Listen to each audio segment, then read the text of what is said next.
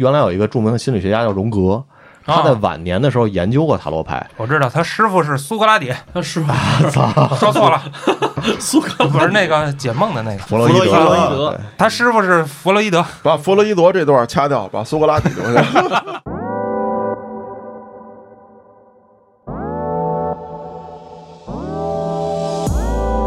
之前对塔罗牌的印象也不是特好，学去去学之前就是觉得，可能是学会了之后会有一水晶球，里边放录像，然后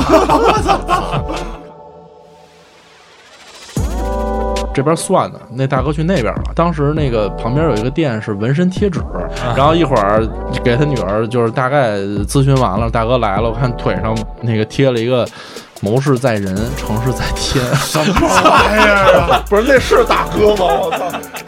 来一人，后面跟一些小弟说：“他妈的，你丫就给我算算，算不准给你丫摊儿砸我！这不就是你自己想说的话吗，嘉哥？怎么又他妈弄我身上去了？人家又没开在雅辽河，我操！对我出了雅辽河，我不能瞎砸，不是跟雅辽河也不能在雅辽河就也不能瞎砸砸，我操！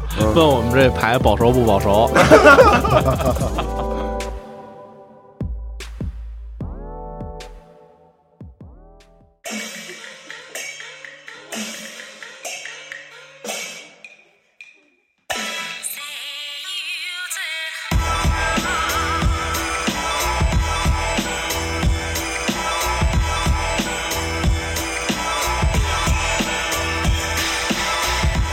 迎大家收听《话里有话》，喜欢听哥几个聊天的，可以在微信公众号中搜索“后端组”，里面有小编的联系方式，您可以通过小编加入我们的微信群，欢迎您到群内与我们聊天互动。我是主播嘉哥，我是小黑黑，我是老安，我是朴素塔罗的创始人，然后也是一个塔罗师，我叫刘哲。啊，我是普渡塔罗另一位创始人，叫周六。二位老师好。别别别，这个二位大神好，我也没别的叫的了，全是你们叫完了。这个一听到塔罗啊，嗯，就让人有很多的联想。就必须得是我邪事儿的东西。你闭嘴吧，黑老把他麦给我掐了，我操！呃，你看为什么没把这二位大师请到你那儿去？就是说，怕你这样的啊，以哎以点盖全。塔罗人家有好多用途呢。当然说呢，呃，咱们得先讲一讲，就是什么叫塔罗，这名儿是怎么来的，这塔罗这名名字怎么来的？还是说这个工具它怎么来的？就是都说说呗，我们都不知道。这塔罗这名字，说实话我记不太清了，它是来自于埃及语还是那个波斯语？但是塔罗这个工具吧，或者说塔罗牌，大家比较熟悉的这个产品啊，它从起源上来说，其实呃众说纷纭，有很多说是这个吉普赛人发明的这个使用的这个，也有很多文化说是它来自于犹太教。当然，其实从我们的这个研究塔罗角度来讲，它是一个多民族和多文化的集成体，就它里面包含了比如犹太教、卡巴拉生命之树的这个元素在里面，它也包含了很多基督教文化的内容。同样，它也包含了很多埃及文化的这个神话的人物啊，包括一些埃及文化的信息元素在里面。同时呢，它也跟一些印度教。比如说一些法器的形象啊，来源有关，但是大家这个都很熟悉的吉普赛文化的起源呢，它其实是源自于就是古波斯嘛，是他这个吉普赛原来这边的这个人群居住的地方。然后在波斯帝国它灭亡以后，当时的波斯人他流离失所，有很多一部分流窜到欧洲，包括咱们现在去欧洲这个旅行啊。不过现在咱们不能叫人吉普赛人了，他们叫罗姆人。吉普赛人有这个歧义，啊，就他们在这个流亡过程中需要生存，那有的是说做一些小买卖，当然有一些呢就用卡牌来进行占卜。但其实从文化起源说来讲的话，其实吉普赛文化包含在塔罗里的内容并不多，它更多的是一个比如说西欧啊，然后南欧包括中东地区文化的集成体。啊，所以这是塔罗的一个文化上的起源。我有一个理解，嗯，就是有点像，比如说《山海经》，啊。就是它最早可能有一个起源，但是经过各代各朝，然后就类似于塔罗吧，就是在欧洲各地文化的交融，最后再进行改变。没错，没错，没错。那也就是说，这些元素的加入是它在这个流传过程当中，哎，哎，逐步的，我到了印度了，加点本地元哎，素，对对对对，对是吧？我到了哪儿了，加点本地元素，我是这么理解。对对对，您们说的非常准确，因为其实塔罗它除了说有文化的集成以外，塔罗它其实里面讲的是三个主要的结构，而这三个主要结构其实大家听起来就很熟悉，因为它都跟人生有关。塔罗里一个结构是讲的人从生到死。它每个阶段，那其实不管你是什么国家的，你是什么人种，还是什么民族的，什么宗教的，都一样，人有生有死。它都会经历这个阶段，只是说你走的长一点还是短一点。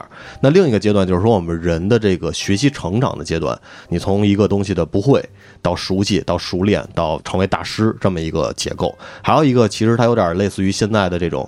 呃，发展心理学就是从人的这个婴儿期一直到成年期的结构，所以塔罗其实牌里就包含了这三个结构，然后再结合不同文化的这些，像您们说的它的元素集成在一体，所以它算是一个怎么说呢？人类文化的一种集成体。就是人类集体潜意识的一个各个层面的不同层面的具体的展现，就是展现在这七十八张牌里。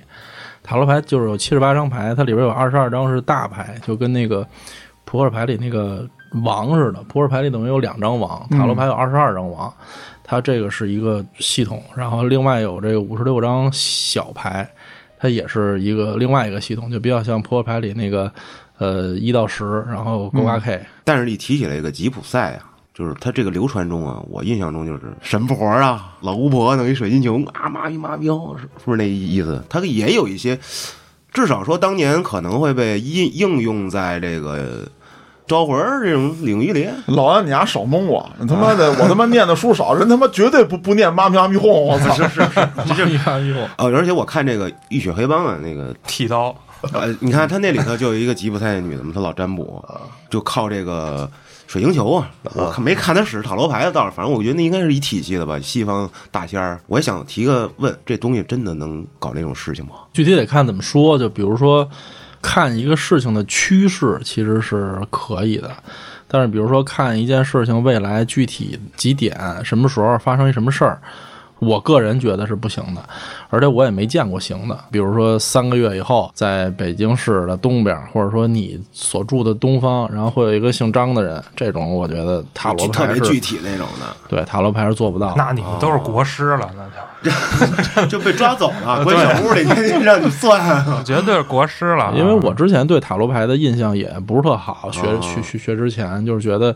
可能是学会了之后会有一水晶球，里边放录像，然后 看看里边有什么东西。听说那个对啊，那个老夫婆那是三 D 幻影成像啊。后来发现不行，因为我要是会这个，我就播一播下一期双色球就。哎，对对对啊，对，所以它其实应该是没有这个功能。我相信。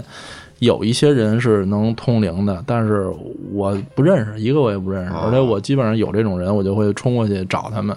你给我看看呗，就是对对对，就发现他们其实不太行。就这个部分，它分割其实挺大的。如果咱们纯从就是刘哲老师说的这种预测趋势的角度来说，其实咱们不说学不学塔罗啊，或者玄学大师什么的，咱们在座的几位，你说咱们在某个行业里你浸染的足够久，嗯，包括说你这个对于行业足够了解，你想预测趋势其实并不难。对，没错，这个我听人讲过，就是说，比如说我对这件事儿很懂，对我知道你种下这个因，那必然结这个果。比如说嘉哥说你这拳打出去。你保证你输，嗯，你信不信？不信你试试，因为他对这个很了解。没错，没错，是这意思，没错，是吧？对，举个很简单的例子，就是如果说现在一高三学生来问咱们，说明年他已经高三，明年六月份高考了，他说能不能上北大清华？你问他期末考试成绩，你问他一模成绩，你知道考一百多分。那就基本上咱们就可以跟他断定说你考不上，对吧？对。可是你说预测他趋势考不上，他就真的考不上吗？这是一种大数据概率概率问题。对，包括一个要是一百多分，那就真的考不上。你不能，也有可能百分之有零点几的可能性，对不对？人发愤图强啊，或者这个 一下这个找着好的学习方式了，好老师了，或者说人家北大说了，我们他妈现在就要招一批一百多分的，我们要挽救一下这些年轻人。一百五十分以下的，哎，对，你们要敢考这分，我就敢招。对对对，但这其实大家一听就。能理解是一种概率问题，然后从另一个角度来说，就是原来有一个科学观叫悖论嘛，就如果你真的能了解未来的某个点，当你预知到那个点的时候，它一定会变，所以其实他在讲未来是不可被预测的。哦，嗯，当然这也是一种学说啊。对，呃，通过刚才这一段，我是感觉塔罗牌它是一工具，你看又可以预测趋势，又可以占卜。嗯，那二位老师是主要把塔罗牌应用在哪个领域了？我操！这个这个问题有点敏感。你你先说你吧，你先说你。我个人是把它用作咨询工具，就是家庭关系也好啊，与个人的关系也好啊，然后呃，学业、事业啊，包括这个财富上面有一些障碍。我们说的障碍，就是说有一些东西是被自己的原因所阻碍的，我会提供一些类似于这种的帮助，就是咨询服务。哦我们团队也是基于这个，不是基于这种嗯别的我就不说了，不是基于同行的。我可不可以理解就是客户他都是带着问题带着事儿来的，就咱帮他解决他的问题，是这意思吗？呃，也有娱乐性质的，就是因为我们其实是有这种店铺的，它是对外开放的，而且不是普通的那种就是。呃，关起门来做生意的，它是完全在一个开放空间里的，所以有很多客户他是来玩儿的，就是体验，嗯他不是不是那种就是哎呀，我出了事儿了，我我怎么样？他是棋牌室，这不不是呃，倒倒没那么燥，倒没那么燥没那么燥，对对对对对，其实其实他就是完全对塔罗纯好奇，这种客户也是有的。你看，就是我嘛。嗯你看两位老师，我就是在这个，这可以讲一讲。我跟你说哪儿啊？奇遇就就是北京有一地儿叫五棵松，五棵松有一地儿叫华西啊。嗯啊，二位老师店就在那里，具体在哪儿我也不说啊，大家可以自己学嘛讲。对 我就是那天溜着大街，哎，发现塔罗，嗯哎，我还能开店，而且当时正好还有两个人在那儿咨询，嗯哎，我觉得这有点意思，啊，我就上去我就展现我这社交牛逼症。我操！你知道我是谁吗？不不不，不是他 们说的不，那是我们家那边的，亚辽河那边才这么亚良说话的河那边风格啊，啊，我我非常谦逊的啊咨询了一下这是谁吗。那我们就谨慎对待。然后店里有一小姑娘就跟我说哦，嗨，我说怎么进去了哦？嗨，没进去，我就在外边儿。小姑娘跟我说，这主要就是解决一些您，比如说事业上的有什么困境，嗯或者说你觉着同事们都不喜欢你啊，嗯是怎么回事啊？你想探索这个究竟，哎，就可以来咨询一下。为什么同事都不喜欢你呢？黑老师，谁说我了？然后我就问小姑娘，我说那我要没什么想不明白的事儿呢？我操！她说那您就不用做了。你们那天给他介绍的不是咱们的那对对对个对团队成员，是咱们团队成员家属。啊对，我当然是也有点个啊，就这种客户最好还是别接待、也挺好的，挺好是挺常见的问题。对，嗯，然后我就说我们是做播客儿嗯啊，我对这个很感兴趣，而且我看这店也不错。那我觉得开门做买卖，那肯定你不能是那什么吧？啊，神神鬼鬼的这点东西是，那我不能让你开呀、对吧？啊对我们得维护咱们的这个核心价值，社会主义核心价值。是，我先走了。啊！你 你别走，你坐下。确实，我们有一些客户是不接待的，因为这个五棵松这地儿，它对面是三零幺嘛，有很多人他是家里人有得了一些病，然后不太好医治的，他就直接。就是看完病之后，他走个地下通道就过来了。过来以后，他本来想来来这儿散散心，看着我们就直接第一个问题就是，我爸这病什么时候好？然后或者我这病什么时候好？这种我们就就这你得问医生啊。对，我就说您啊就是没错再掉头回去。对呀，就是跟二位的应用领域不一样。我嗯个人感觉，二位的应用领域更像是心理的咨询。嗯，以塔罗牌为工具哎，啊，解决心理问题，对，就像我以伏特加为工具解决心理问题，其实是一样的。它也不是心理问题啊。我觉得它是就像刚才说的，财务上的。嗯那财务上的肯定不是你方法的问题，而是可啊能你心里的某种理念上的一些问题。对，因为这个其实我跟那个刘哲老师学的这个时间差一段，因为我当时其实我原来是在国企，在那个中铁，然后后来呢，我是处理自己的一些个人问题的时候呢，了解到我的老师教塔罗，然后当时因为我已经打算学习这个心理和咨询行业了，后来呢，正好老师有教嘛。其实作为男性来说啊，原来对于这种比如神秘学啊、玄学，嗯，像刘老师说，我们不是特别的感兴趣。其实小的时候都会说看看星座，什么对号入座一下。但随着年龄越来越大，发现其实没有那么大用的时候，就有点嗤之以鼻。但后来因为就是我老师他很专业嘛，同时也是一挺理性的，也是男士，我就说那学学看看到底怎么回事儿。而且当时因为我在学咨询过程中，其实像您刚才说那问题，就是心理问题，或者说一听问题，大家其实一听挺怵的。没什么问题。没错没错干嘛呀？没错，在国内很多时候，大家一听到这个，想到都是说我是不是有病，是我是不是有神经病、神经症什么的。所以当时我刚学完一些咨询的时候，我想实践和练习很难。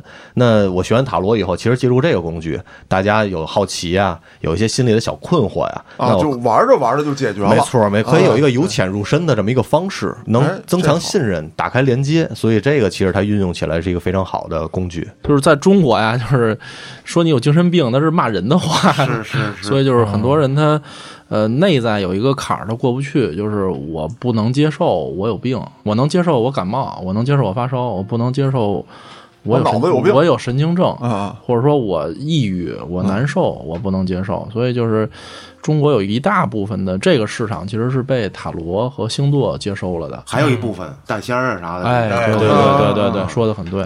其实我觉得这心理问题，咱以前都聊过，比如说什么抑抑郁啊、焦虑啊，嗯，这不是一个非正即负的问题，我们现代人多少都会有。嘉哥去回龙观开那条叫啥？酒精依赖综合症。我过去直接就是重度焦虑，然后抑郁症，然后酒精依赖综合症。我们没事就上安定去完了，保证现在在大都市生活的每一个工作的人，只要你上进点儿了，我要去了你不，焦虑不正常，应该也有酒精依赖综合症，是吧？说不好。那咱们是一路人啊，其实都爱喝两口啊，是吧？怎么说呢？就是有些时候有这个状态和有这个病啊，是其实是挺分割的两回事儿。嗯就很多人说我有抑郁症，他其实很多人是抑郁情绪，是是比如咱们失恋了。咱们今儿跟哥几个吵架了，闹掰了，或者说单位闹点不痛快，你这会儿就是心情低落的时候，你如果真的去评测，你很有可能都是一个就是中度左右的这个情况。但是他生理上没有病变，对就是在这个状态里。对，但但但他并没有神经性或者这种病变产生。嗯嗯嗯，这我们深度讨论过一回啊对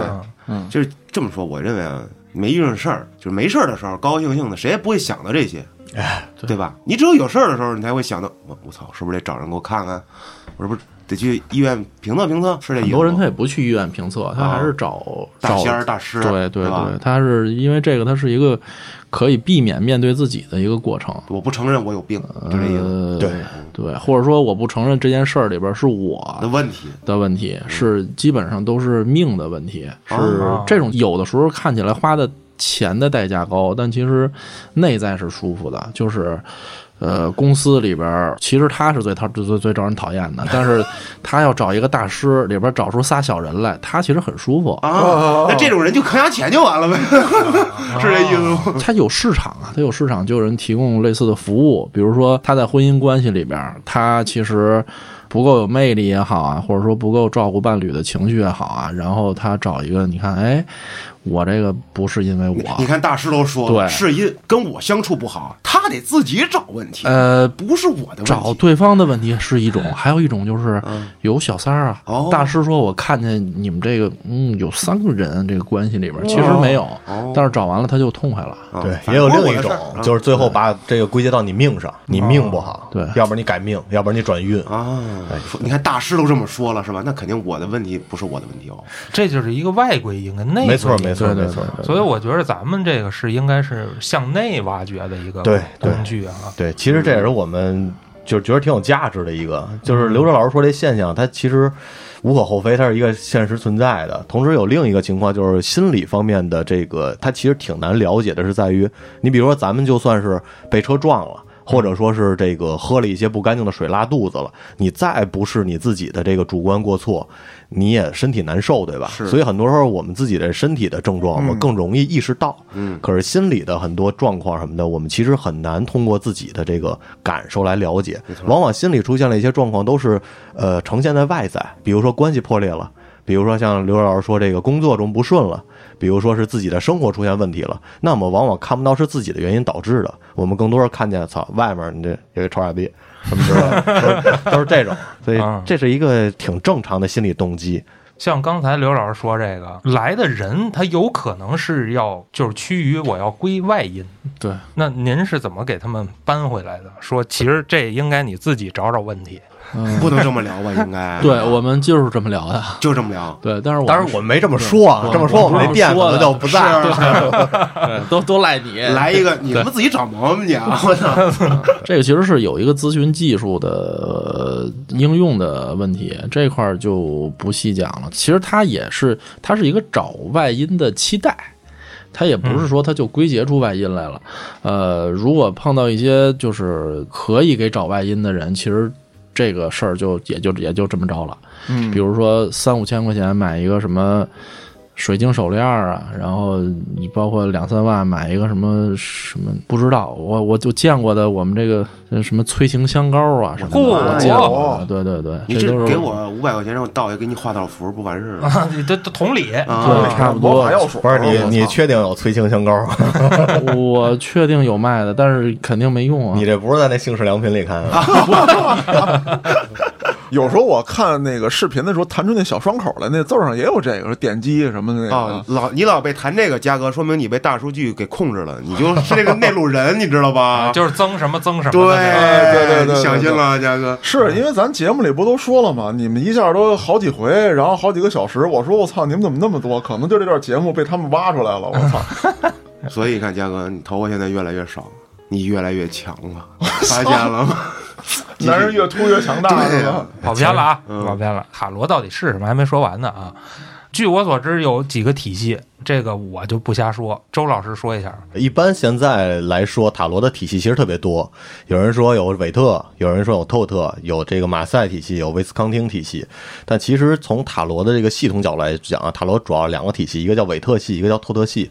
那韦特系要讲特系嘛？这讲特系，大家听着不是？特系，我我就讲一那什么吧，就韦特系短点，韦特系，它首先韦特它是一个这个发行量最大的一套商业牌，也是塔罗里最知名的。它是根据公司来区别的，不是这个人叫爱德华韦特，他哦是英国原来黄金协会的一个很有名的这个黄金黎明，黄金黎明这个炼金术协会的一个这个，他应该怎么定位呢？就是其中一个成员。你是那里的是吗？不是我看过你炼金术那头发是 黄金，哎，对对对，没错没错，钢之炼金术师那个名字一样的。越说我就感觉快奔那什么会去了。但是他其实呢，他为什么要讲这个？因为他和那个透特的关系特别大。嗯就韦特爱德华韦特这个人，他是透特的设计师，那个阿莱斯特克劳利的师傅。但是这两个人的性格差别很大。爱德华韦特呢，他是一个著作等身的这种学者，特别像咱们中国文化里认可的那种，就是学者，就是很各种正啊哎，然后那个著作很多，搞学术研究的。但他这个徒弟就很就是叛逆，他号称叫二十世纪最邪恶的魔法师，是撒旦教的这种教我徒的。妈呀！然后有很多原来好莱坞的这些什么一些神秘的事件文化都跟他有关。大家百度一看是一大光头，长得也不是特神秘，变强了，就跟日本文化里的魔法师不太一样，啊不太帅，啊可是他确实是一个神秘学者，也很厉害。就是韦特更像是一个科普教材。它非常的严谨，然后非常的全面，也很简单通俗易懂。透特就不一样，它里面包含了非常大量的这种神秘的符号、图像，然后元素在里面。两套牌看起来就是一个是简洁的、普及的，一个是非常的神秘、能量强的。嗯，然后这两个体系它的差别在于它们的顺序，因为我们讲过塔罗它有人从生到死嘛，它里面有一个阶段是掉个儿的。啊具体咱们不讲哪个阶段，因为这大家听着很懵。就是他们的人从生到死的阶段不一样。韦特认为人从生到死，可能你比如说你得先吃后拉，呃，透特他说你得先拉后吃。咱咱们讲的通俗点啊，是这这么个，不恶心，只有个区别吃拉的就行。不简单点说，就是韦特是你先十五岁，然后再十六岁；透特可能是你先十六岁，然后再十五。没错，没错没错。或者说所以先有鸡先有蛋，怎么说都对。所以其实有再多的塔罗牌，他们的系统结构都是从这两套来的，基本上那这两套牌，他们的那个张数跟上面那画都不一样，是吧？画肯定不一样，但是啊张数是一样的。所有的塔罗牌的张数都是固定的。塔罗体系中的都是固定哦的。如果您摸出一套牌五十四张，这肯定是扑克牌。然后如果您摸出一套牌二十二张，可能就是它有很多牌是什么呃只，有大阿尔卡纳，或者说是一些其他主题的。对，啊，对，说到这个阿尔卡纳了，它这里边分大阿尔卡纳跟小阿尔卡纳，是吧？就是每套牌都分这两块儿。没错，简单介绍，就阿尔卡纳翻译过来它叫奥秘，所以嗯大阿尔卡纳就是大奥秘，小阿尔卡纳就是小奥秘。我看这大阿尔卡纳就都是什么角色啊？呃，大阿尔卡纳就是人生中重要的节点，从生到死。哦，其实讲一个简单的大家好理解的，就是扑克牌是从塔罗牌里来的。大阿尔卡纳刘哲老师讲过是猫嘛，所以猫就是更重一些，元素更丰富一些。嗯，小阿尔卡纳是数字牌，就像是黑红梅方一到十，哦，所以它元素呢更直接、更单调一些。然后宫廷牌、扑克牌，哎，勾圈 K 嗯有十二张，它把士那个士兵的位置拆成了侍从和骑士两个。他把勾拆成了侍从和骑士。哦，对，等于就是他有四个牌，就是不不是勾嘎 K 了，他是侍从、骑士，然后国王和王后。王后啊对，这个牌的结构是比较简单的，但是它其实每个牌的那个上面的画面是比较丰富的，所以它可供解读的空间就非常大。哎，那说到牌了，我问一嘴，就是说它是不是跟魔术一样？就是说，比如说我是变魔术的，那我必须要用什么什么单车呀什么的这种厂家出的。那咱们这是不是也得说你得用什么厂家的，要不不专业？呃，从专业的牌的使用上来说，确实有这个划分，因为有一些塔罗牌它是不具备工具使用效果的。嗯，就是咱们严谨来讲，塔罗牌它其实是一图形图像的技术。那我们说这个图形图像，它得有一定的这个潜意识投射效果。那有的牌它纯粹是好看，对它是一些主题性牌，比如猫猫塔罗、狗塔罗，什么一些这个花儿塔罗什么之类的。你说你学过塔罗，你可以直接对照它去解，但是呢，你说给来访者去看，他很难映射当事人内在的潜意识。他投射不过去。比如说弄一个柯南主题的塔罗，怎么投射呀？我投射谁呀？嗯，对吧？我我我投射不到柯南那儿去。对，对然后抽一毛利小五郎，代表你是傻逼，操！这怎么解释这个？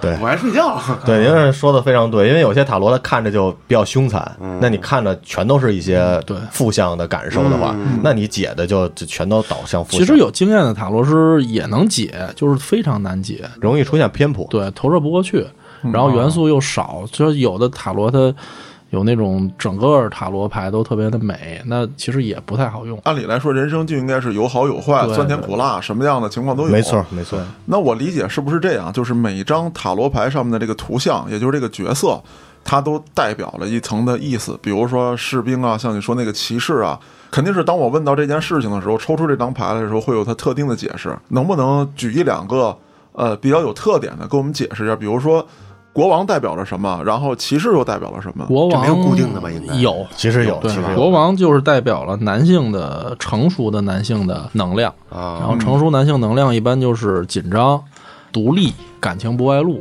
嗯就比如说就是这几种。然后骑士呢，可能就相对年年年轻一点儿。第一个是可能能量更足，嗯但他能量和成熟的男性能量不一样，他可能是更多的是有叛逆。啊他，这个能量可能就不是为了独立而去获得能量，而是说我为了不做什么事儿而不做什么事儿。啊，老子就不对，是吧？对，为什么不呢？我是为了不而不，我是为了不做这事儿，我不做，而不是说我要去像一个成熟的人一样，就是我要去做什么事儿，我而不不做什么事儿，嗯嗯这有点绕。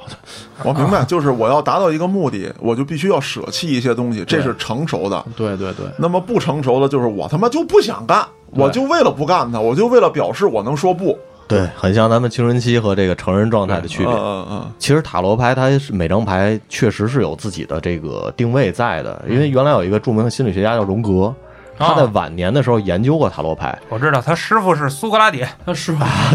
说错了，苏格不是那个解梦的那个，弗洛伊德，弗洛伊德他师傅是弗洛伊德。把弗洛伊德这段掐掉，把苏格拉底留下。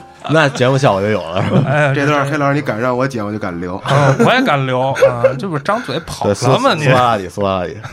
弗洛伊德，弗洛伊德，对，然后他在研究的过程中，他其实是把这个塔罗牌的信息和人类的原型有一个结合。那原型其实翻译过来就是说，我们人对于某些形象的共有认知。比如说塔罗牌里有一个牌叫皇帝，它其实对应的就是父亲的原型。哦，那父亲的原型在我们人这个印象里一讲就是严肃的，然后有力量的，然后非常固化的，同时威严又愤怒的那种状态。当然，现在很多人说这个我爸不这样，我爸特温柔，要会炒小菜吃一次。那其实是我们现在很多这个不同的状态。但是我们一提到父亲和母亲的形象，它就有固定化的样貌。那塔罗牌的定义里就会有这样的信息。那我们看到这张牌以后，我们就会结合这样的信息来比对出我们自己，比如跟父亲的关系啊，跟像刘周老师讲的男性权威之间的关系啊，是一个什么样的状态？明白了。那咱还回到刚才那个问题，那这个牌咱应该用什么样的？后端组出品的，不，那个估计没啥用。把嘉哥印上父亲这不是。刚才已经说了嘛？其实我那已经给毙了。刚才录节目之前，我在楼下说，我说，哎，咱出一套周边，上面印上咱们自己后端组出品。刚才二位大师已经说了，不好使，没法投射。其实这主要看您的诉求，就看他干嘛使。如果就是为了占便宜，也可以弄，哎，就是就七十八张都是父亲。我操！我就每个都印着咱们的形象，咱 们哎，哎，对，因为不认识你的人投射不到，就是你这张牌代表着什么，对吧？所以我才问有没有标准，嗯，就是说这个牌各种元素都是很合适的，就是咱们用起来最顺手。常用的就是爱德华。对，其实韦特是一个最普及、最最标准的。虽然他的画在咱们这个时代看有一些已经有所偏颇了，但是它依然是一个挺经典的一个一个牌的形象。对它第一个是它的美观程度是适中的，第二个是它的这些人物都画的很模糊，既清楚又模糊，就是你既可以把它投射成男性，也也可以把它投射成女性，然后它那些表情都是相对中性的，就是既可以把它看成高兴，也可以把它看成伤心、愤怒都可以，就是模棱两可。对，这种其实是最方便，就是当事人把自己的内在世界投射到这个牌里，然后投射出来的基本上就是他潜意识层面的东西，就是甚至他自己都意识不到，这个是看问题最清楚的方式。那现在我想问二位老师一个啊，刚才你们已经表述了很多这个他的理论性的知识，那么在实际应用过程当中，当你们面对这个来访者或者说来参加游戏的人的时候，我觉得一定是千差万别的啊，就这些来访者。嗯里面有没有一些比较特殊的？就是遇没遇上过一些奇葩啥的这种？其实我们这个行业说实在的，就是你见的人多了，嗯很多问题听多了，就是现在听起来你觉得都挺正常，差不多就那点事儿。对，就一开始你听可能有一些什么什么孩子不是自己的，或者对，或者说什么这个各种婚外情，嗯以及各种这个就就是可能涉及到一些什么呃损人不利己的事儿之类的这种，你就觉得我世界观、人生观、价值观崩塌了。但其实你听多了以后会发现，其实大同小异了，都是自己的这点儿这点儿情况。嗯，那我们面对这些客户的时候，其实我们要做的就是。就是中立一些，平常心一些，就尽可能不拿价值观去评判人家，嗯因为很多时候你说你你刚跟女朋友分手，说我这刚失恋，然后这个女朋友劈腿了，我又遇到一个客户说也劈腿了，我一下就带 入了，来劲儿了，咱们批斗他一下吧。必须的，人 操渣，你遇到渣渣男渣女了，对吧？嗯但我们是得尽量克制这种，或者说这是一个专业标准了。对，这种就是尽量少当救世主，然后少当拯救者，同时呢，也不要去谄媚客户，这个是职业操守，职业操守。对，咨询行业的一个标准吧，就是你得中立一些。不清楚人家人家是不是要为客户服务什么。嗯，做这个行业，其实我刚开始做的时候还是感触挺多的，就是他给我的一个特别大的收获，就是我之前认识的世界和真实的世界不一样。我操！我操，这深了，这怎么讲这个？就是我过去认为有钱人是都是这样的，然后出轨的人都长那样，什么什么样的人才会怎么怎么样。然后我在那个店里一坐，全不一样，就是我认为那样的他怎么这样？对，就比如说我到现在印象都特别深的是，当时一个大哥来算，就是看着就是挺社会的，啊，然后先让他姑娘过来算，说你先让我算算这个我孩子能不能好好学习，啊。然后我就就是就很难算，就因为小孩儿他很难表达，然后我问他确认你是不是要算，他说那就算呗，然后就算，这边算的，那大哥去那边了，当时那个旁边有一个店是纹身贴纸，啊，本来就是染一头黄毛，然后戴一大金链子，然后穿上一个什么衣服，然后 对，就是就是很奇怪。然后一会儿给他女儿就是大概咨询完了，大哥来了，我看腿上那个贴了一个“谋事在人，成事在天 什么玩意儿啊？不是那是大哥吗？我操，这他妈绝对不不是大哥！是该溜子，我”。操！我那会儿刚从业，我就有一种预感，我说这姑娘这个她好不了啊！对我这这咨询费是不是收不上来？这学习应该不会好的。然后那个我说这个您您孩子就是学习还行，看着问题也不是特大，关键是这么大孩子，我们做咨询看不出来实在是看不出太多。然后大哥就说没事儿，我有四个酒店。我说那个卖一个够他活十年，我就更确认了。我说这这把可能没戏了，就是、哦 这大哥可能不是社会大哥，可能是一神经病。然后最后就是最后就成朋友了。他真有四个酒店，真的就是咱们其实就是接触世界不够多，或者说接触真实的世界不够多的。人他其实对很多事情是有固有看法的，就包括现在这大哥每年还都给我发几百块钱红包，然后问我说：“你这创业怎么创成这样了？”会我说哪给我提些建议。挺好的？就是在他就他是风投圈的老大，就是一个挺大的一个人物。这跟旅游还不太一样，因为比如说我们经常去国外旅游，或者说去外地旅游，其实只是就是怎么说呢，是在个人的认知的边界上再拓展，嗯嗯嗯，不太能再去这么重新的认识世界，因为不会有人去真真正正的把你内在的事儿，他就是你对他的判断是这样的，但是他不会把心里话跟你说。但是做这个行业收获最大的就是。真的，这个所有人的状态就会把你的世界观啊，把你的三观会拓展的非常宽。真是这个一上来啊，哥们儿觉得有病，我操，谁让是真的？我们作为塔罗师，其实都有这么一个过程，嗯就是一开始是带着一些对世界的认识相对狭窄的认识来进入这个行业，包括有可能做咨询师也是这样。随着见的人的种类的多，然后各种各样问题的多，然后最后就会看见一个更真实的世界。嗯，重新定义了我对纹身贴纸的看法。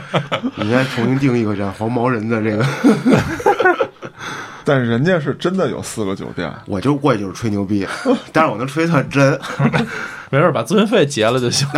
人就信，反正那还有没有说类似这种比较有意思的客户啊啥的？有，我这儿可有意思客户可多了，还有啊有有一些就是我们咨询师没收获，然后他自个个人收获特别多的，就是他把店里姑娘勾搭走了是吧？就是他就是过来找那个自我认同，或者说是哦，明白了。就不听我们说话的那种的。比如说那会儿我有一个姑娘，好像有点疯疯癫癫的，但是她每天都来，有一阵儿的一个礼拜吧，她每天都过来，然后。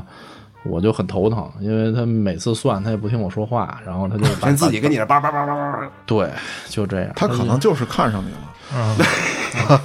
我哎，我们也是这么，我们也是这么认为。他还是别看上我了，太吓人了。就那会儿，比如说那个有一张牌叫圣杯骑士，然后我记得特别清楚。有一天他过来说就抽一张牌，就抽着这个牌了。然后我还根据他的个体情况好好给他解了，得有十多分钟吧。十多分钟，我说那信息量非常多。嗯，呃，其实是跟他的状态什么的都解释的挺完善的，挺多元的。最后这大姐突然把手机拿出来了，然后打开直播说：“你看，刚才我一个塔罗师特别准，他说这个圣杯骑士的意思就是我今天能找着我自己的白马王子。”我什么玩意儿啊？我是这么告诉你的吗？我操！就我当时就觉得就是特别受受打击。他是拿你当鲁迅使了，就什么话都是他妈鲁迅说的。鲁迅说要活到今天，把你们都弄死，气关键死鲁迅。我没说这是白马王子是啊对啊就你白说，他自己有自己的理解。对，这也是一类客户，就是他其实表现的是特别信你，其实他是特别信自己。啊，嗯，结账就行。账肯定是结，但是寒了心。这个其实对咨询师的那个状态是是是有点打击吧，也不太大。嗨，反正我们在那个商区里做塔罗咨询的时候，各种各样的这类客户会多一些，因为很多人好奇啊、而且我们在商户做咨询的时候。费用比较低定的，嗯我们如果自己私下就是做咨询的话，一个是说客户对我们有一定的了解，他知道你的这个服务的价值在哪儿的时候，他就可能不会飘得太远。但在商户的时候，很多人就是比如说今天就是好奇，想试一试玩一玩，哎，体验一下。嗯。有的是说就是想占卜一下，预测一下未来，有点好奇的，所以他的这个目标是不一样的。就身边朋友，我听，比如说黑老师介绍二位大师好使牛逼，那我过来的心态肯定不一样，对吧？对上来我就信了。没错，嗯那路路过门口的那，我操，真假的呀？我过去探探去，对肯定他，对吧？哎，你们那儿遇没遇到，就是像这个很多这个影视剧作品当中的那种，来一人后面跟一些小弟说他妈的，你丫就给我算算，算不准，给你丫摊儿砸了，这不就是你自己想说的话吗，嘉哥？怎么又他妈弄我身上去了？人家又！没开在雅辽河，我操 对我出了雅辽河，我不能瞎砸，不是跟雅辽河也不能在雅辽河就也不能瞎砸，啊我操！问我们这牌保熟不保熟？有吗？这有吗？呃，就是刘华强那种。啊，嗯，没有。我觉得华强一般不在长安街沿线溜达，你遇到过吗？这种？我碰见过。哦，真有。对，就是抽一张牌就要问我这借出去的高利贷还得回来还不回来啊，我操，那就是社会大哥啊、。然后那那张牌也挺给我底气的，那张牌的意思就是太顾及一些固有的资源，然后对外的资源其实就搞不到了。嗯，然后就跟他说完之后，大哥说说的很好，就走了。说的很好，意思就是你还别要了。就是你拿这事儿太上心了。对，对对对就是在这个事情上投入的精力，其实能收回来更多。嗯，啊，明白了。然后大哥也听得明白，听得非常清楚，然后也很满意，就走了。那这这种是牛逼的好客户呗，就是这种，这我这种反正不是我们目标想要多服务的人群，确实是，因为这有的这事儿确实我们那个能干预的比较少。因为刘哲老师说这，我也被牌救过一回，就我有回遇到过五个那种好像原来也是放贷，然后做强摘这块儿，然后来问我说这行业还能不能干，我也被牌救，他抽着张愚人，就愚人这牌在塔罗里基本上代表就是重新开始。哦啥意思呢？就是啊，就你别干了，你换个就是一切从头再来，重新开始。啊我就给他把牌本身大家这意思说了，人家说确实这应该不能干。愚蠢的愚哈，愚对对人对，但他不代表是愚蠢的人，他代表的是一切都有可能，就是你能成为任何人，愚弄人。你有可能获得自由，你有可能重新开始，是这个意思。哦，所以我就把这个跟他说了，然后正好他自己就往他那儿一联系，也也没为难我，人家不是愚弄人，是我时刻把自己放空，我能重新开始。对哦这个这个意思，就是我可以把我过去的一些智慧放下来。有点冥冥之中的意思。我这一步倒没想到，我突然想到什么呀？我觉得就是咱这个公安系统呢，没事儿应该多去 他到他们那儿采集点信息去，不定有什么意外收获。哎，社会大哥一般都爱看看这市场啊这不行，我们这行业还是得保护客户隐私。除了提供这种服务？目前你看我上月埋这人会被挖出来吗？遇上过吗？我没遇到过啊，刘老师遇到过。我也没遇见过。嗯，但是不排除真有这样的啊，有可能，有可能，有可能，但是他好像也不跟我们说吧？人家是不是都是跟自己这个同同同伙同伙，先把同伙灭了不就完了？我 杀的就是同伙，操！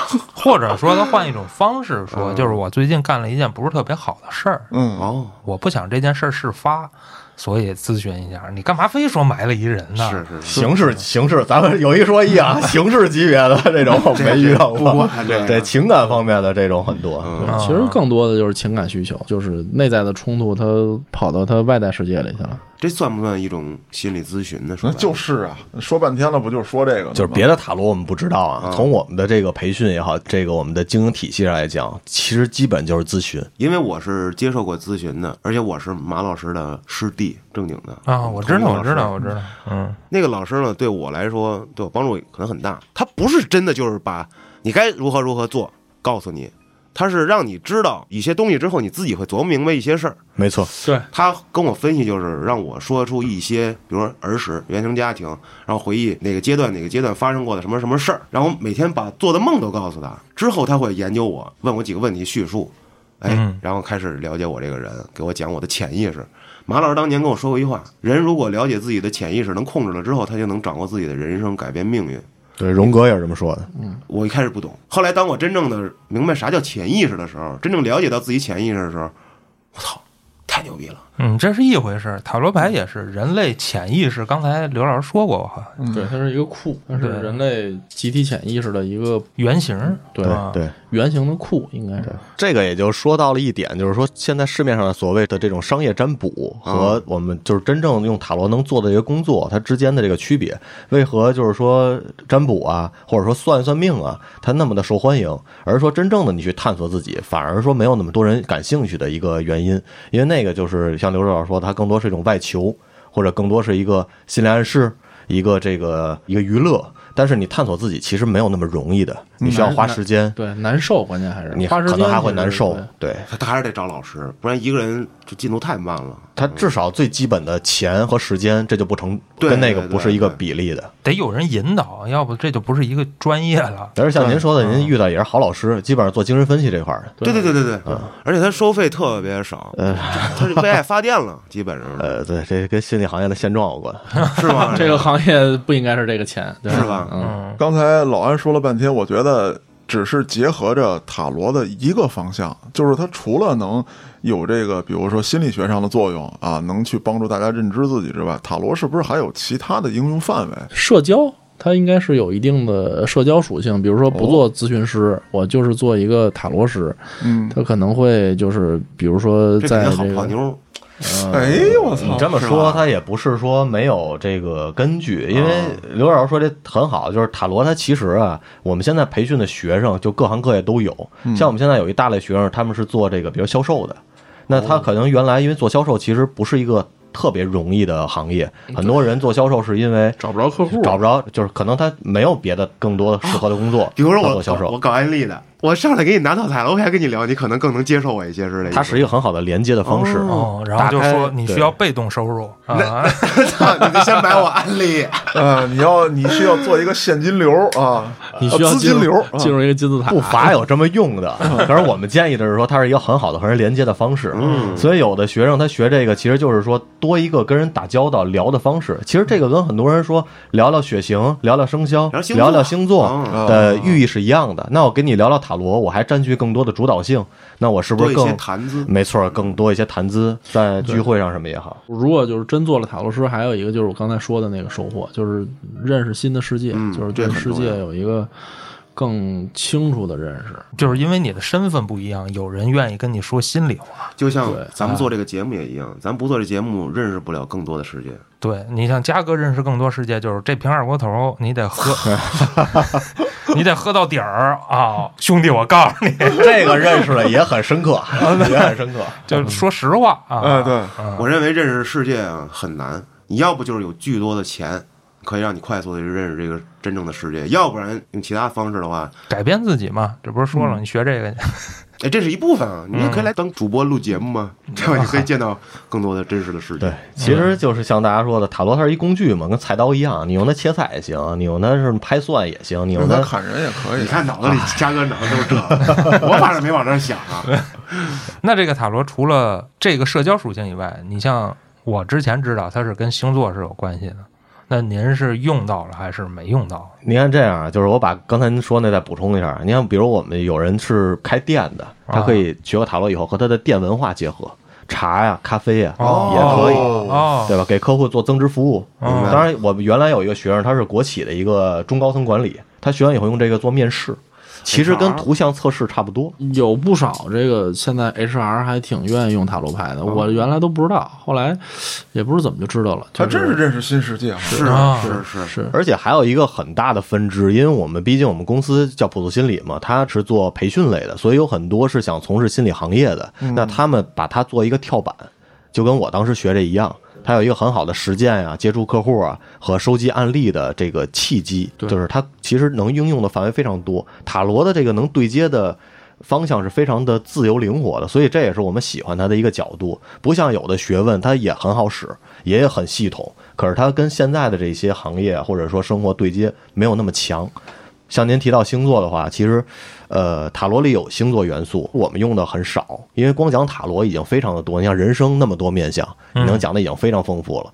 嗯，呃，我接触过很多就是学塔罗命理或者神秘学流派的塔罗师，他们在解塔罗的时候会解读上塔罗、神秘学、星座和一些命理的元素，但其实解的信息差不多，只是说他们从那个角度解。对他们能解读的信息更多，但最后可能殊途同归。对，但是星座和塔罗确实不是一个东西。你说的那区别是不是严肃占卜和大众占卜的区别？其实从神秘学定义上来说，他们是两个学问，就是西方的三大神秘学，一个是星座，一个是塔罗，一个是生命数字。但生命数字它比较年轻了，其实它这个没有那么年头没那么长。对体系也没有那么完整。可是星座其实很古老，只是说什么呢？就是刘正老师提这严肃占星啊，和我们现在理解的这个商业娱乐化娱乐化的大众占卜，其实完全不是一回事儿。因为从传统角度来讲，占星学它每个国家都有，就是我们中国也有自己的占星学，乱七八糟啊，还不是就紫微斗数，紫微斗数，或者说埃及啊、西方啊都有自己的占星学。但是占星学最早它是用于农业生产，它是帮助你定义农业生产，比如说季节的交替啊以及什么呢？就是年份的划分，包括说像埃及金字塔，它在建筑的过程中通过天体的这个运行来给你定位。所以过去的星座主要是一个规划用途。所以说中国你看这些节气分得很明白啊，没错，没错，嗯用途其实差不多。然后再往后的衍生中，它其实有一个很重要的意义，叫做它能给标签定义。其实标签学大家现在比较了解，星座很多玩的是标签嘛，你是什么座，你是什么样的人。嗯但是其实标签学的用法并不是这样。呃，标签学它的意义在于，比如咱们拿瓶元气森林，我们拿出这瓶水，我们就能知道这是一瓶气泡水。打的可以，它这个，哎不能逼气森林，逼气森林啊，给咱森林。钱主要是。它这个又甜又好喝，果味又浓，对吧？这是这个标签背后所蕴含的意义。那标签意义是在于我们了解到这个标签以后，能快速的知道背后的信息。嗯可是星座的意义不是在于说你是哪个星座人你就什么样儿，它原来传统的呃定义是在于你了解自己能很快了之后呢，你要更多的去了解其他的十一个星座的特质，你要更多的去完善自己。它的定义是这个。但是如果从这个角度讲，大家就没有那么感兴趣了。他其实就又跑回到面对自己了，面对自己就又难受。面对自己完全是别人的问题啊。对对，啊就是我是这个做，我就得跟那个做的人在一起。哎对如果跟那个做的人在一起还不合适，那绝逼是这个人有问题。啊，他这上升就变了，就是对而且没错，没错，没，错。而且星座还有一个更厉害的用途，就是它可以让你完全的避免面对自己。啊，就是我就是这么一人，我就是哎要报仇，我就是天蝎座，我就要报仇，所以我呢。心胸狭窄，我呢天天在这种呃小仇小恨里边出不来，他就是越来越是应该的，对，没错，是应该的。所以其实现在很多这个所谓的星座，它其实跟就是星座学关系都不大了，因为它嗯。在我们定义里，它是一种模糊语言学问。和一种叫做心理暗示，就是罗森塔尔效应那种。就大家如果把星座的那个标签挡上，就什么座什么座，你看都挺像你的，都都有一部分像，对，都有一部分他列出十项来，你高低给占个六七项，对啊对对对对，对，它是巴纳姆效应，就是说，呃，怎么说呢？它这十条，它这十条里边，并不是说第一条是，比如说我天蝎座我嫉恶如仇，我是水瓶座我就不嫉恶如仇，而是说天蝎座嫉恶如仇，水瓶座像艺术家，这俩事儿没关系。那嫉恶如仇的人也能像艺术家，啊啊啊，对吧？然后我抠门的人，同时也能关键时刻慷慨，嗯因为他价值观不一样嘛。他认为这个事儿，我就买菜我就应该吃那个烂的，但是我捐款的时候，我可能就非常大方。所以他就是把这些人的多面的性质拆到十二星座里，怎么看都准。据我据我所知啊，研究这些方面的朋友跟我讲说，真正的星座啊不亚于中国的这个子平术，就是八字儿啊，算起来很细很细的，并不是像咱们大众接受的。你这几个月出生的人都那么那样，七月份的尾巴你是狮子座，不是那样，肯定不能这么细，啊因为这么细他就嗯就没有人那么多受众喜欢了，它商业价值就低了嘛。就比如举个例子，我现在包着事儿来了，我说我他妈感觉我身上老跟着一个，那这时候如果说我啊，我是贾大师，我就冲着你聊，你感觉到了兄弟，那他马上就来兴趣了，哟，大师你给我说说吧，对对，是吧？你陪着他聊，那他肯定就信你了，或者怎么着？我觉得这也是一种很强烈的心理的心理暗示。对对对，就是这还是刚才两位老师所说的，就是他希望得到一种认同，对啊，让大家接受他所理解的、他所认知到的事情。好多时候我们有一些客户做完一些浅咨询以后，感觉特别好，哎呀，喜欢你，你真牛逼什么之类的，是因为你陪着他聊了？回头给你拉黑了，为什么呀？因为这个东西它就是没有价值。你只是一个陪聊的，你只是一哄开心的人有脑子人回头一转，就你就是一个就是说好听话的。但是有很多客户是可能在我们咨询过程中，可能真的是深入问题了，甚至说有一些情绪激烈了，对，起了对抗，甚至说跟我们起对抗和冲突了，但之后往往连接会更深，明白？往往会觉得就帮助更大，收获更多。对，所以这也是一个怎么说呢？就是很拧巴，这是我们行业的操作的困难的点，就是不能按点赞算。这也是一难点，就是我们不能完全按照客户的主观诉求来满足他，明白因为这样往往就跟着他那个惯性走了，反而很难帮到他陪。聊嘛就。对，而你帮助他打开更多的这个可能性和视野的时候，其实不舒服。就跟我们接触到新的环境、新的人的时候，都没有跟就是熟悉的哥几个吃熟悉的东西，嗯是在熟悉的环境里生活的那种感觉爽。哎，其实就是很多能让你提高的事情，都是这么一个过程。对，所以这么多年，我们也在调整这个状况，就是我们也开始越来越多的去满足说客户的不同阶段，因为这其实并不是说我们。就是客户的这个问题，这是每个人都会有的一种就是人性状态。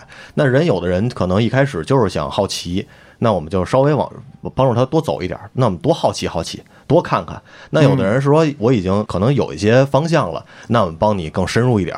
有的人说我已经到问题跟前儿了，我想面对了，那我们帮你面对。我们就可能不会说是像呃很多传统的咨询，就是说你必须得面对，你必须得一上来就很深。我们可能更循序渐进一些了，这也是我们在这么多年这个从业过程中做出的一些改变吧。我这么理解对不对？就是你们的顺序是这样，就是我先让你放松下来，然后呢，再让你慢慢的认识到。当你认识到之后，咱们再说面对不面对，改正不改正，怎么办？对，这是咨询，然后塔罗可能会更浅一些，它就是先让你看见这个事儿的大概的全貌，或者说给你一个新的视角，嗯，然后再到看到问题的核心点，再到你愿不愿意跟着我们一起去改善或者去变得更好。嗯，塔罗可能会更浅一层。对，同时这个塔罗可能就是像刘哲老师说这四步，没准就是四次咨询能达到效果。哦第一次没准咱就放松一下，嗯然后你放松完以后，第二次还愿意，那咱们再深入一点，因为毕竟它的价格会决定我们客户来这儿他的一个心态。会帮你排除一些傻逼，就是占便宜的就过来陪聊的，那就不来了呗，对吧？说实在的是这样，嗯，是人说的也没错，价格筛选客户嘛，啊这是商业逻辑。万一我就觉得周老师帅，说话又好听，这种情况一定会有，就是不同产品划分不同人群吧。真的是想解决问题的，那我相信他一定会投入更多的时间，然后精力在里面的。嗯，那我最后再问一个问题吧，因为我觉得塔罗牌内容很多，咱不行，下期接着说。最后问题就是说，刘老师跟周老师接触这个很长时间了，当为别人服务的同时，是不是平时也会为自己通过这个塔罗牌去解决一些问题？这不应该不能自己解自己吧？对，很少其实，因为这个医者不自医嘛，对还是互相解决可以互相啊，互相解决是可以的。啊对，互相解决是可以。我说说我自己遇到的，我的心理老师他有心理老师，没错就是。他每次帮人家深入的聊完之后，比如说马老师已经很深入了，他的那个阶段 level 比我高多了，人家做空椅练习、催眠，我那个老师就周老师啊，他给人做完咨询之后，内心是跟比如马老师情绪特不好，他也特不好，太走入了。这时候他必须有自己的那个导师帮他去，疏解他的那个对机遇的那些负能量。心理咨询师都是有自己的心理咨询师的。对，其实我们差不多也是，就是我们平时很少说自己，比如说有一个个案没做好，或者说有一个客户没帮到，自己特难受的时候，我们很难自己排解，我们就找我们的同学、同事或者老师，我们把这个事儿说出来，其实是一种督导形式。喝点酒能好使吗？那肯定是，你肯定是当时特别好使，最后啥问题也没解决。醒了以后发现这不是我家，就可能。下回遇到这坑再摔一回呗。是是基本上是这样嗯，然后有一个不太一样的是吸收负能量，我好像吸收不了这。我们的这个这这跟共情有关系吗？这个跟那个咨询方式不同，就有的咨询方式是需要强共情的，嗯我们这个共情没有那么强没，有，对。哦，你们是一个第三者的，比较客观的。对，上帝视角，不上帝吧怎么说？跟我们的咨询流派有关，跟我们的咨询技术方式有关对。就是我们也会共情，但不会说那么强的带入共情。通常一对一里，长期的这个跟踪咨询里，这样我会多。因为我是一个极其共情的人，如果有这种朋友啊或者谁跟我讲他的故事、自己的事儿，我马上就进入他，弄得他妈他没啥事儿了，说完痛快了，我他妈受不了了。对，可能你不职业，你让人一天给他也见好几也不是十个，你就不这样了。也不是也不是，他他跟人的这个品质有关，因为有的人他就是偏理性一些的，他共情就差一些。你共情吗？我共情就是相对来说，我共情也少。啊主要看这姑娘好看不好看，哎，我跟我男的也一样啊，好看我就共情。好看我就有目的性了。这个不行，这个做咨询是别这么做，是吧就是别这么做，因为他最后的结果还是对咨询师有伤有伤害，因为他就是挣那点钱全他妈看病去了。呃不是，砸饭碗，第二个是对自己的这个客户群体有伤害，第三个是对自己的咨询师身份也有也有伤害。对，同时您说这种情况，肯定是你在成长过程中一定遇到过。你像我早期做咨询的时候，就是一定掉过坑，掉的就是漂亮姑娘坑。有时候，因为我刚开始做咨询的时候，那个没有我们现在给我们的学生搭建的平台这么好，有一个稳定的这个实践和收入的环境。我们当时就是自己接客户，所以有些时候你介绍一客户又是漂亮姑娘。然后人家又很信任你，又愿意花大价钱的时候，你其实你弄不清楚自己为什么，你就愿意给他更多。这个给他更多，有可能是为了钱，也有可能是面对我就是想帮他，因为他长得好看。你说的是想帮他，但你心里可能是想得到漂亮姑娘的喜欢和认可，你就会偏颇，你的状态就会出现问题。我早期出现过这种问题，后来就是慢慢的意识，到的呢？就是你会发现很累，做完这个咨询，人可能付了一个小时钱，你嘚了嘚了给人聊了仨小时，明白？然后人家感觉挺好，可是你就是从你的这个专业角度来讲，你分析就觉得不对劲儿这事儿，你为什么这个要给那么多？然后找老师一一做督导，一复盘自己的这个内在状态，一看到能解决吗？当下解决不了，但是你下回就会更有意识一些。其实我们的这个成长和学习都是这么一个过程。甚至有的时候很可能这个话应该去说他不爱听的，没错但是因为他的美色也好，钱也好，你喜欢上他了，你就你就说不出那句话了，啊你可能就说他顺耳的了。对对对，绕着那句话来回来去说，就是那句话说不出来。没错，这这是做这个行业非常常见的，包括说有一些这个咨询行业最常见的就是你老爱把一个人往某个问题上去引，通常就是你这问题没解决，你希望通过帮助他把这个问题解决的过程中自己解决了，这个其实就很常见。对，这个道理其实特别清楚。比如说我原来在南城嘛，住的那个，你注意你的言辞，对 住的住的住住在这种小的这种胡同里也好，还是你发现这是最喜欢管别人家闲事儿的，一般都是自己家这块儿有问题的，啊，最愿意扒别人墙头的，一般都是自己家生活有点儿嗯，出现问题，因为他在自己的这个生活的这个他解决不了，区域他无力，然后他他妈解决你的那个，所以他看见你这块儿有问题，他就非常的有劲儿。他啊他觉得我在这块儿我解决不了，我从这儿我使点劲儿，我看看能不能在我原来的解决不了的那个方向上，我能稍微的舒服一点点。而且我这么看，就是说，像刘老师刚才说那情况是什么？他其实也想把事情的原因归结到外因，就是你看。同样类似的问题，我在他们家能解决，那在我家解决不了，那不是我的问题，也有可能，也会哎有这个不是我能力不行，对。是因为你们几个嗯。造成的。对对对，是因为我这个困局太困了。啊，对 啊，因为我天蝎座，操，全都全都结合上了。这期节目天蝎座不干了，天蝎座骂了，给他媳妇儿天举报了，我操！其实我觉得这期节目特别有意义，对于咱们每个人都有意义。为什么？咱们生活中，我可能不是专业的咨询师，但是你永远会扮演咨询师这个角色。你生活中谁不会？啊，谁都会遇到一些朋友或者跟你喝点酒吐吐槽，对吧啊没错，那么这个时候，呃，就像刚才老师说的，我太过于共情了，那我跟你聊的就偏激，我就顺着你聊，嗯，咱一会儿给伢宰了去，喝 喝点酒是吧？那我要理性一点，说你两句，嗯，你又不爱听了，而且酒喝着喝着，操，咱俩打起来了。这个度，我认为是门学问，就是朋友聊天，大学问，对对对，嗯这东西。这嘉哥懂，为什么我那么爱跟嘉哥喝酒聊天啊？嗯他一会儿顺着你说，一会儿扎你针，哎，一会儿一会儿顺着你聊，一会儿我俩都喝多了，倍儿高兴。但是我那会儿就是跟东川就是，我上来就不顺着你聊，我把问题叭叭叭叭叭全给你指明白，是说没错。东川听完了，傻逼，我就想让你哄哄我，你干嘛呢？说那么认真，其实是一个道理啊。其实这玩意儿还是哪儿哪儿的事儿哪儿了，我觉得这是对我们行业的标准。你说真是平时生活中咱哥们儿什么的关系中，就是怎么舒服怎么来，还是是是是你说哥们儿一起喝个酒吐吐槽，都需要这种情况。你说非这时候你做咨询师了，那反而是你有问题了，对啊，吧？对对对，所以不是一个职业化的对场对对对场合啊。对对对。那我觉得这期节目啊，最重要的意义是什么？最重要的意义是让听众们知道，咱们的塔罗师们，他不是神棍，他不是说给你算命的那些所谓的大师。这就是为什么这期不是邪事儿，对对吧？对，本来安旭说，哎，我，这得录邪事儿，我说不不是那么回事儿啊，对我们这今儿研究心理学，对，所以说呢，呃，大家也是从这期节目啊，你要说完全的去了解塔罗牌，可能不太可能，不太现实。不太现实，它很深奥的去店吧，一门学问去店。吧，是吧？关于塔罗牌呢，其实咱们这一次啊，肯定只是说掀起一角看一看。那以后呢，有机会还会请二位老师再来，咱们深入的也把这个面积扩大一些，咱们再好好聊一聊这方面的知识。那最后我插播一条广告啊，这个罗德短片大赛啊，还还没结束啊，但是截止应该是这期节目上线的这天早晨啊，投稿就截止了。